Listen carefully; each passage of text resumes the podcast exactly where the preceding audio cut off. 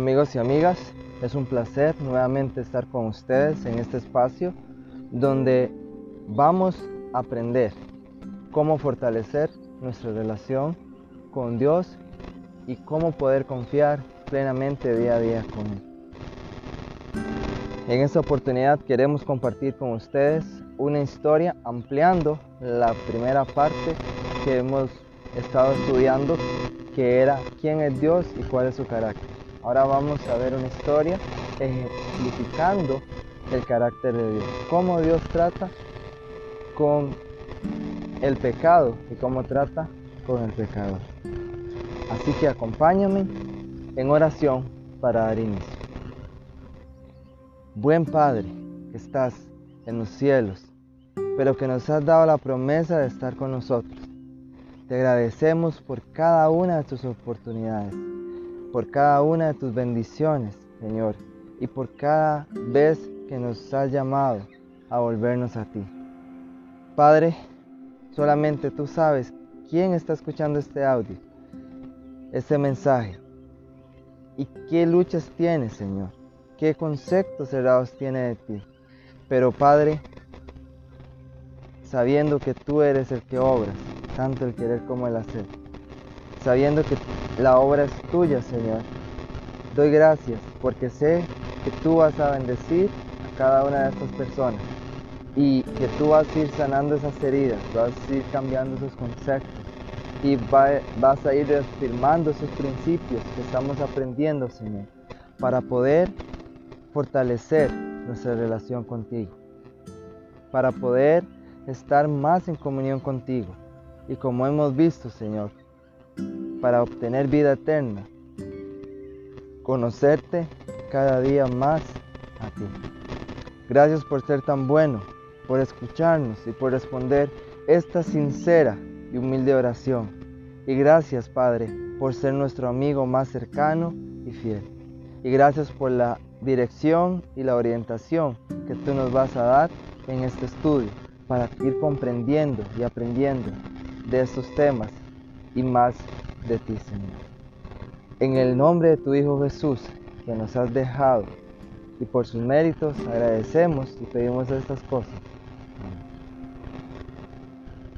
Bueno, amigas y amigos, en esta oportunidad, como les decía en la introducción, quiero compartir con ustedes una hermosa historia de cómo Dios trata con el pecador. Es algo hermoso porque hay muchas historias en la, en la Biblia, muchos ejemplos en la Biblia de cómo Dios trata con el pecador.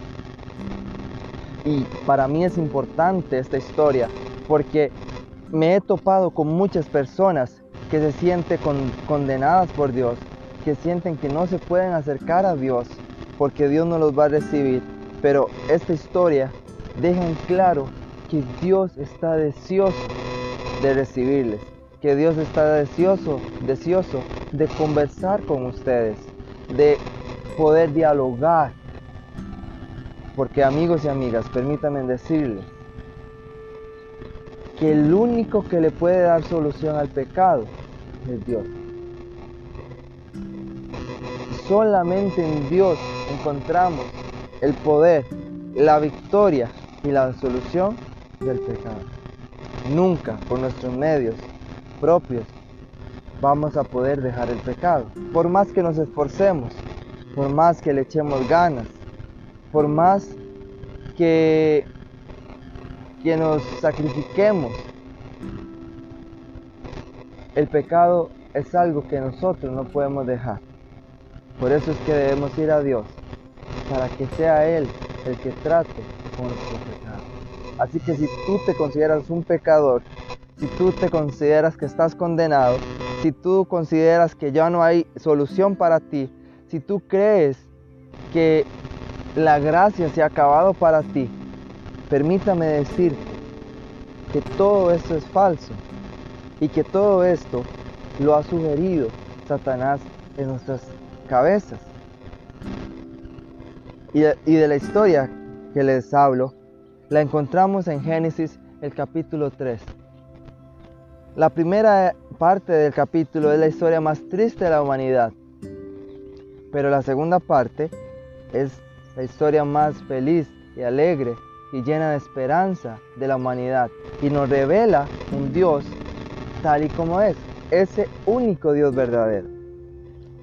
Rápidamente vamos a estar analizando los versos, los primeros versículos de este capítulo. Y vamos a iniciar por el 1. Pero la serpiente era astuta más que todos los animales del campo que Jehová Dios había hecho, la cual dijo a la mujer, con que Dios os ha dicho, no comáis de todo árbol del huerto. Es interesante porque la seguridad de Adán y Eva radicaba en permanecer juntos como pareja. Pero en determinado momento ambos se separaron, ambos descuidaron su compañía con el otro. Eva se encontró sola, muy cerca de este árbol que Dios les había dicho que no podían comer de él. Y Eva en sus pensamientos quizás analizaba la razón por la cual Dios les había dicho que no podían comer de este árbol. Y Satanás, quien no puede leer los pensamientos, pero los puede intuir, él puede analizar, analizarnos y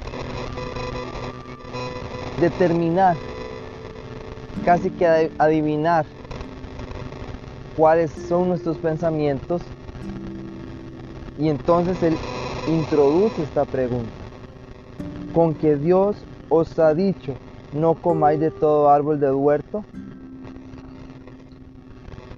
Muy seguramente fue el mismo Satanás que susurró y sugirió esos pensamientos de cuestionarse por qué Dios les había prohibido comer este árbol.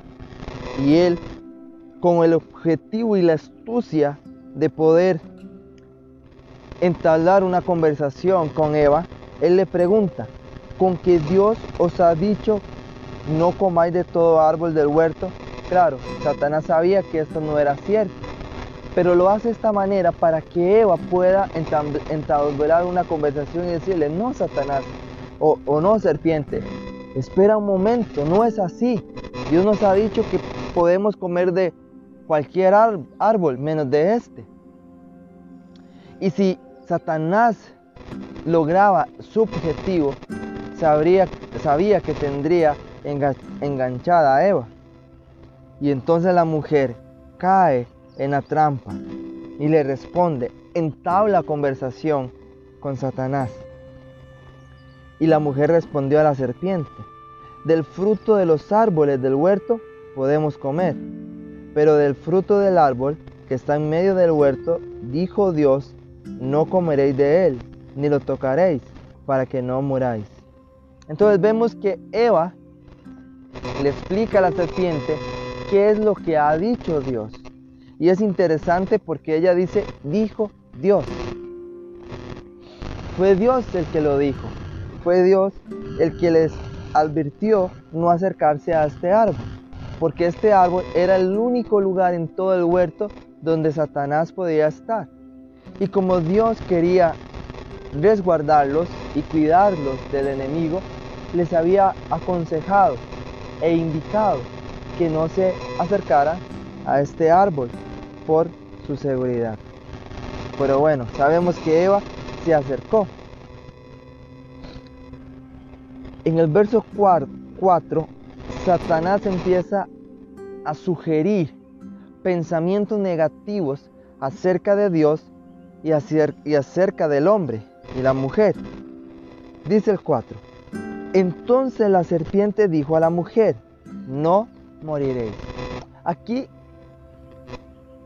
entre líneas, Satanás, la serpiente, le está sugiriendo a Eva que Dios es un mentiroso, que es alguien en quien no se puede confiar, porque le ha mentido con que si comen del árbol van a morir, que eso es una mentira. Entonces, en la mente de la mujer, Satanás ha sembrado el pensamiento negativo y la identidad negativa de Dios, una identidad falsa. Dios es un Dios mentiroso, es alguien en quien no se puede confiar.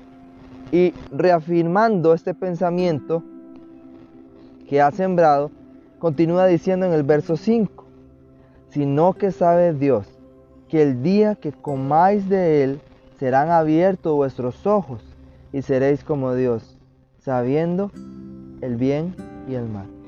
Ahora les hace creer que Dios es tan malo que les ha ocultado un conocimiento y que es esta la razón por la cual Él no les ha permitido o les ha restringido comer de este fruto.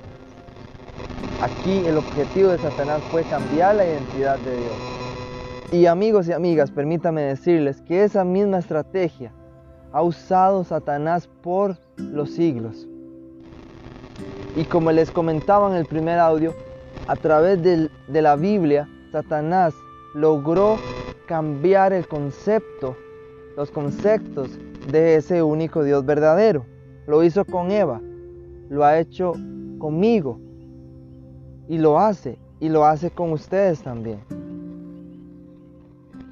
Y si Satanás logra que nosotros creyamos, creamos, perdón, en esta falsa identidad de Dios, Él logra su objetivo, porque eso nos va a crear desconfianza de Dios y no vamos a poder confiar plenamente en Él, ni en su palabra.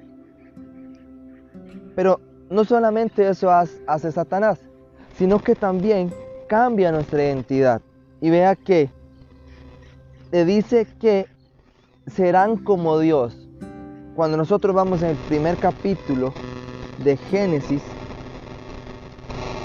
Dios les asegura al hombre en Génesis 1.27 que Dios creó al hombre a su imagen. A imagen de Dios lo creó. Varón y hembra los creó. Así que el hombre y la mujer ya eran como Dios, eran hechos a su imagen y semejanza.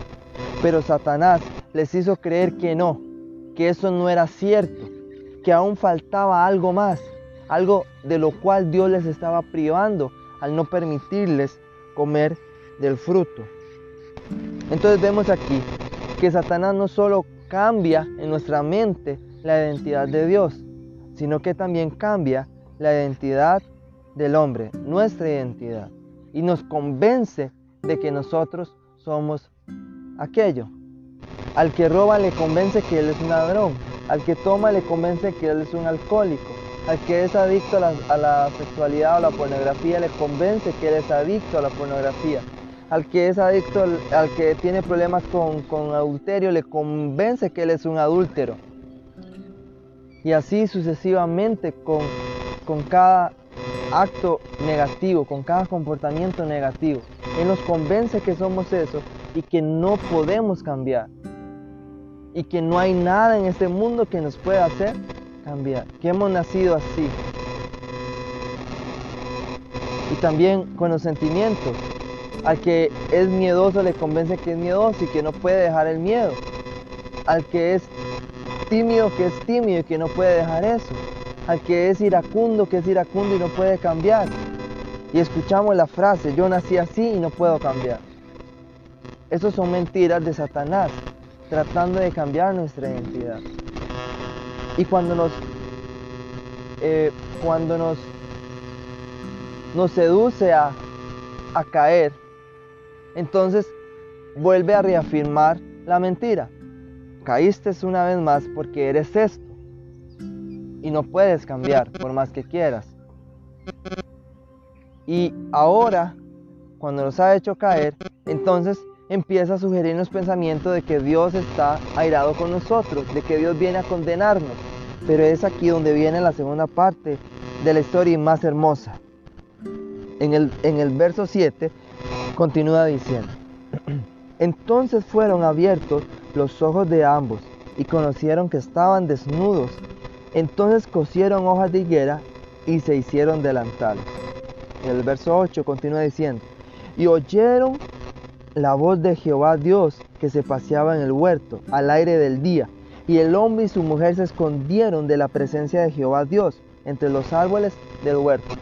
¿Por qué se esconde el hombre y la mujer? De su amigo Dios. Dios era su amigo. Era alguien en quien ellos confiaban. Pero ahora, de un momento a otro, desconfían de Él y se llegan a esconder. Las personas me dicen, es que se esconden porque, porque tenían miedo por lo que habían hecho. Pero es que era su amigo.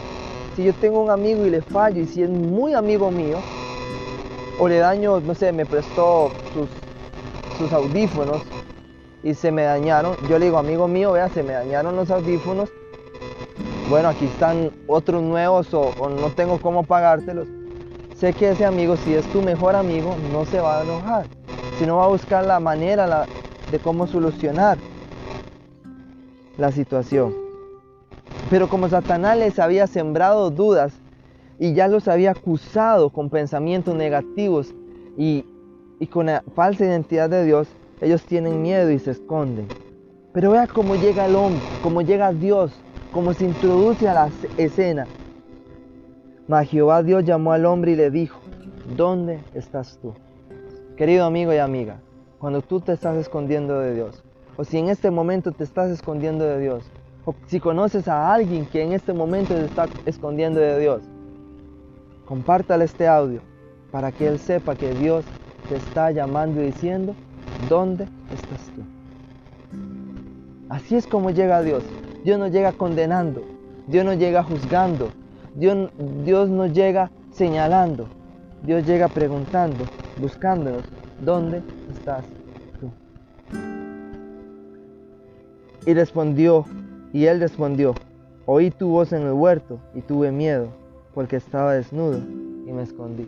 En primera de Juan 4 encontramos que en el amor no hay temor, porque el perfecto amor echa fuera el temor.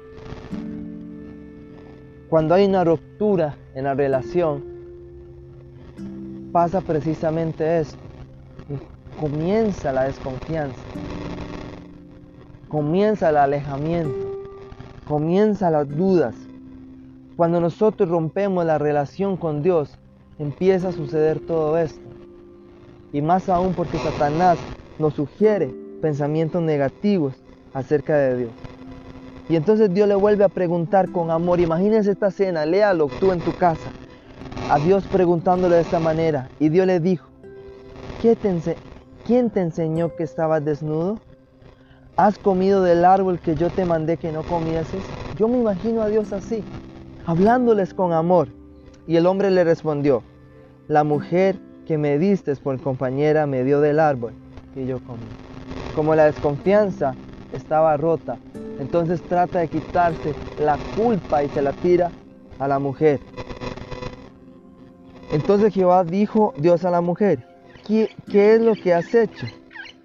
Y dijo la mujer, la serpiente me engañó y comí. Otra vez se quita la culpa y se la echa a la serpiente. Y bueno, ya en el verso 14 Dios le echa la maldición a la serpiente. Pero viene el verso 15 para ir finalizando. Es la promesa. Dios siempre llega a nosotros con una promesa, con una promesa de esperanza, con una promesa de salvación, con una promesa de cambio, de que las cosas van a mejorar para tu vida. Y dice, y pondré enemistad entre ti y la mujer, y entre tu simiente y la simiente suya. Esta te herirá la cabeza, en la cabeza, y tú le herirás en el calcañar. Qué hermosa promesa de esperanza. Dios prometiendo vencer a nuestro mayor enemigo, que es Satanás. Y Él lo ha vencido en la cruz. Él lo ha vencido en la tumba al resucitar. Jesús venció el pecado en la carne. Para esa victoria, dártela a ti, amigo y amigo. Y es así como Dios trata con el pecado y el pecador, con amor. Él te busca, Él quiere dialogar. Isaías 1.18, Él viene a, dialogar, a estar a cuentas, a saber qué ha pasado en tu vida. Es el amor que procede del Padre Celestial. Oremos. Bondadoso Padre que moras en los cielos, gracias te damos infinitas, porque hoy hemos aprendido que tú nos amas y aun cuando hemos fallado, aun cuando te hemos dado la espalda, aun cuando nos hemos desviado y perdido el rumbo, y aun cuando nos hemos escondido de tu presencia, tú con amor nos buscas y nos preguntas, ¿dónde estás tú? ¿Dónde estás, Carlos? ¿Dónde estás? Cualquier nombre de cualquier persona en este mundo. Es así como tú llegas. Y llegas dándonos esperanza, dándonos consuelo, dándonos la seguridad de la victoria y la seguridad de que tú nos amas y de que estás a nuestro lado para hacernos vencer, Señor. Gracias por ser tan bueno y por mentirnos, Señor, el poder compartir estos temas con nuestros amigos y amigas del ministerio renovados por su gracia. Sigue bendiciendo este ministerio, Señor, que pueda crecer y que pueda llegar cada día más personas y que más personas puedan conocer, Señor, de tu amor, de que tú les amas y de que tú les estás buscando. Todo esto lo agradecemos y lo pedimos, Señor, en el precioso nombre de tu Hijo, Jesús, y por sus méritos. Amén. Que el Señor les pueda decir.